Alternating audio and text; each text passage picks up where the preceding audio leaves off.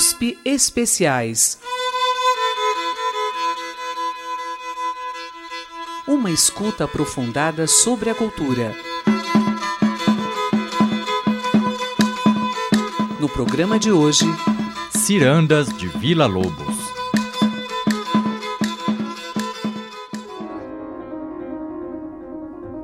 Em novembro de 1930, um artigo muito elogioso ao compositor carioca Vila Lobos foi publicado na Revue Musicale de Paris.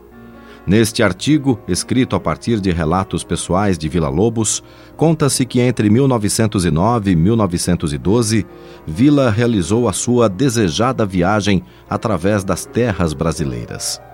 Ele teria ido junto com missões científicas, principalmente alemãs, que passavam por locais ainda habitados por índios. Foi assim que ele pôde viver a vida ameríndia, assistir festas de feitiçaria, colher temas e penetrar intimamente na psicologia dessas gentes, além de vivenciar o ambiente das terras brasileiras ainda abertas, habitadas sem rancor. Em outro artigo francês, escrito por Delarue Mardrus, as aventuras de Vila Lobos o igualam ao conhecido etnólogo Hans Staden. Segundo o texto, em certa viagem, Vila teria sido pego pelos índios e condenado a ser comido assado. Nessa ocasião, as índias velhas teriam preparado a festa da comilança, e o compositor, introduzido no lugar do sacrifício ao troar dos maracás e roncos dos japurutus. O texto conta que Vila, então, foi obrigado a seguir dançando em um fervoroso machixe. Lá vem nossa comida pulando, diziam os índios canibais, e as danças mortuárias tiveram início. Felizmente para a vila e infelizmente para a etnografia brasileira, os alemães teriam descoberto seu paradeiro, invadido a tribo e matado a todos, salvando o compositor. Se são invencionices de Vila Lobos, não sabemos. Em todo caso, são histórias irresistíveis que resumem a impressionante capacidade dele de juntar sequências fantásticas e nos fazer acreditar em suas belas fabulações. Neste programa, vamos ouvir como essa imaginação transparece em uma música, especialmente em suas cirandas um ciclo de crônicas de realismo fantástico, compostas por Vila Lobos em 1926 e aqui interpretadas pela pianista Sônia Rubinski. Comecemos com a ciranda número 3, Senhora Dona Sancha.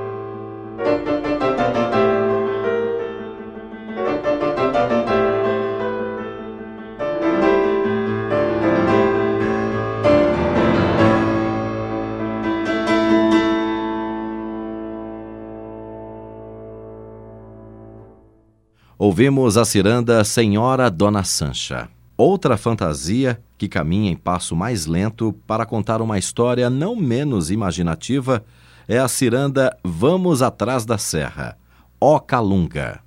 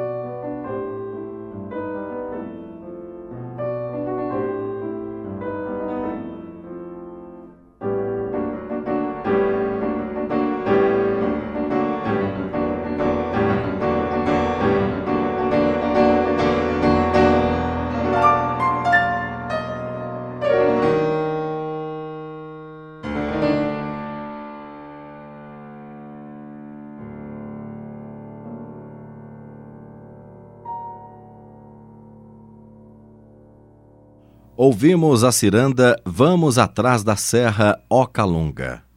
Depois de acompanhar um pouco histórias fantásticas, sobre as quais não sabemos bem em que ponto começa a invenção, vamos aos fatos. Heitor Villa-Lobos nasceu no Rio de Janeiro em 1887. Ele era filho de um bibliotecário muito culto, que lhe impôs uma educação musical rigorosa.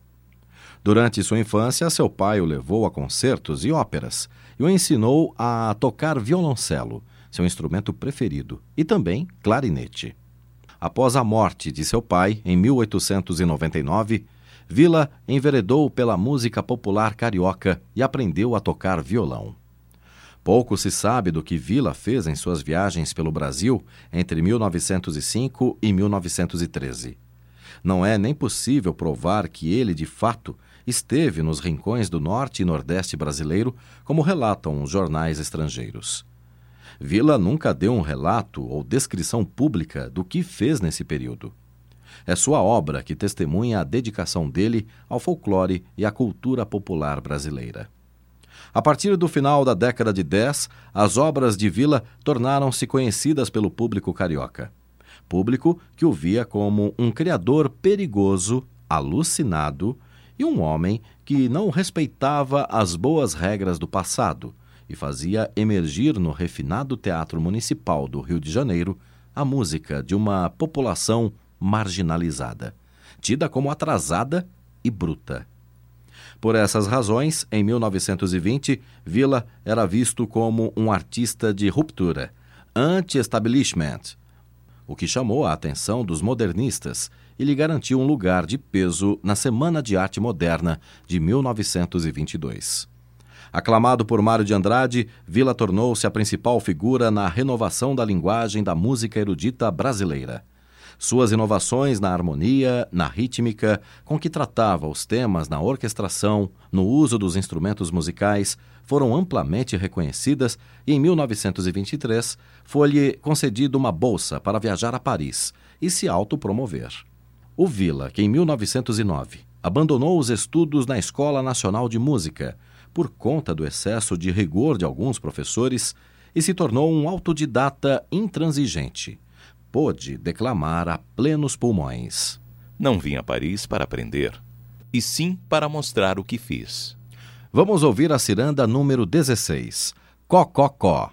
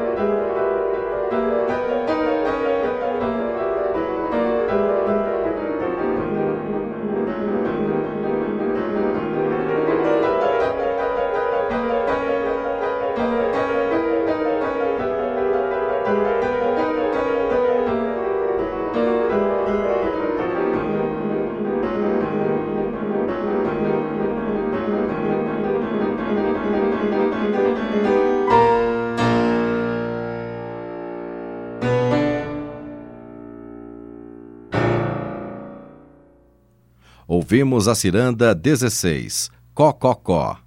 Outra ciranda muito inovadora para a década de 1920, que tem algo como a harmonia de uma bossa nova antecipada em 30 anos, é a ciranda 15, Que Lindos Olhos.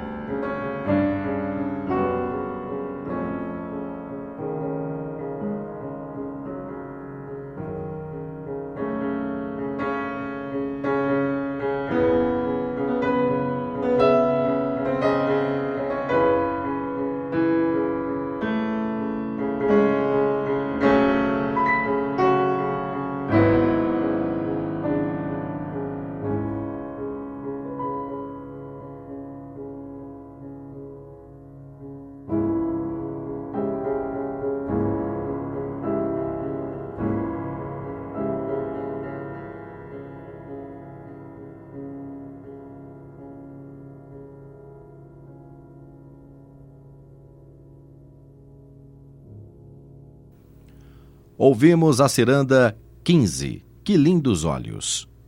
Em seu livro Com Vila Lobos, o compositor Willy Correia de Oliveira escreve: Que adianta toda a ciência, a sabedoria de práticas seculares, se diante de uma verdade tão inequívoca, irrevocável como as cirandas, o nó cego das contradições internas dessas peças não pode ser desatado, senão em estado de pânico? Valendo-nos do conhecimento e da técnica, que encontraremos nelas além de postulados formais equívocos? Umas são inconsequentemente monotemáticas, outras hacem que os diversos temas troquem informações entre si, e qualquer cantiga em lugar de qualquer outra está sucedendo aquela, sem razão tangível, até que calhe o final imposto. Conforme Willy, não é através da lógica que se pode entender as cirandas de Vila Lobos, mas sim como se elas fossem colagens feitas no mesmo espírito dos trabalhos de Kurt Schwitters. Schwitters era um artista plástico alemão do começo do século XX, que recolhia tickets, etiquetas, velhas gravuras, recorte e retalhos de pano e os reunia em uma mesma obra.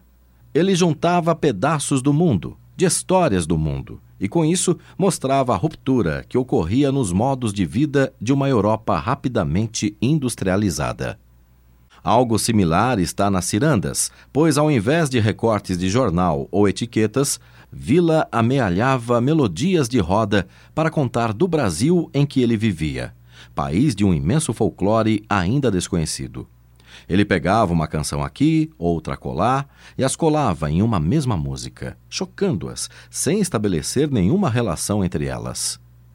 Vamos ouvir como que três melodias completamente diferentes se sucedem na ciranda número 14. E a canoa virou.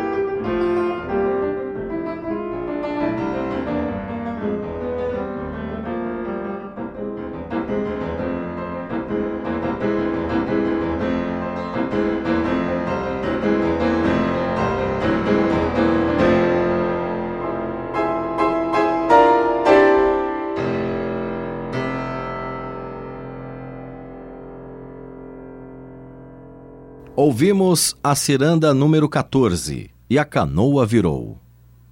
Conforme o compositor Willy Correia, essas colagens musicais de Vila Lobos têm uma relação curiosa entre o arranjo do piano e a melodia. O piano seria como o fundo e as melodias de ciranda as figuras coladas sobre ele. É como se as relações entre fundo e figura nas cirandas tivessem quase uma forma táctil, plástica, algo muito parecido com o que Braque fez em seu quadro O Violino e o Cachimbo, e Picasso em seu Violot et Feuille de Musique. Psiu.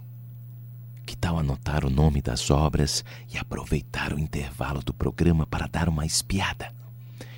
Ver esses quadros vai ajudar muito a entender o resto do programa.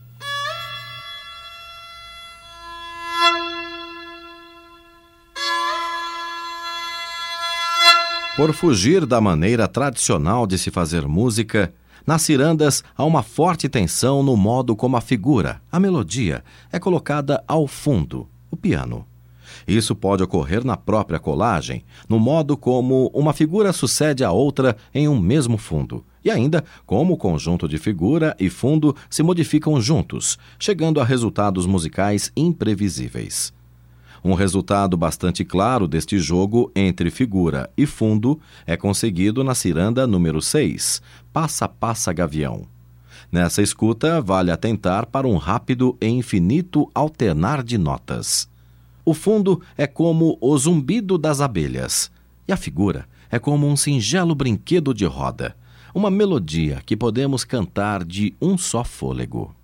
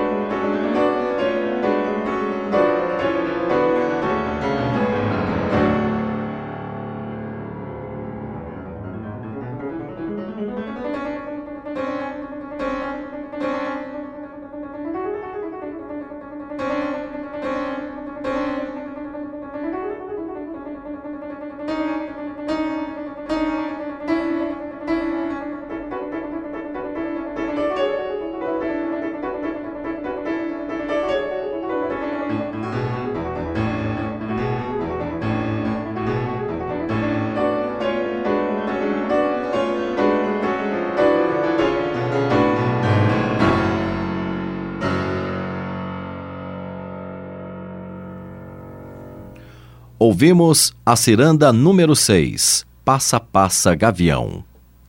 USP Especiais, uma escuta aprofundada sobre a cultura.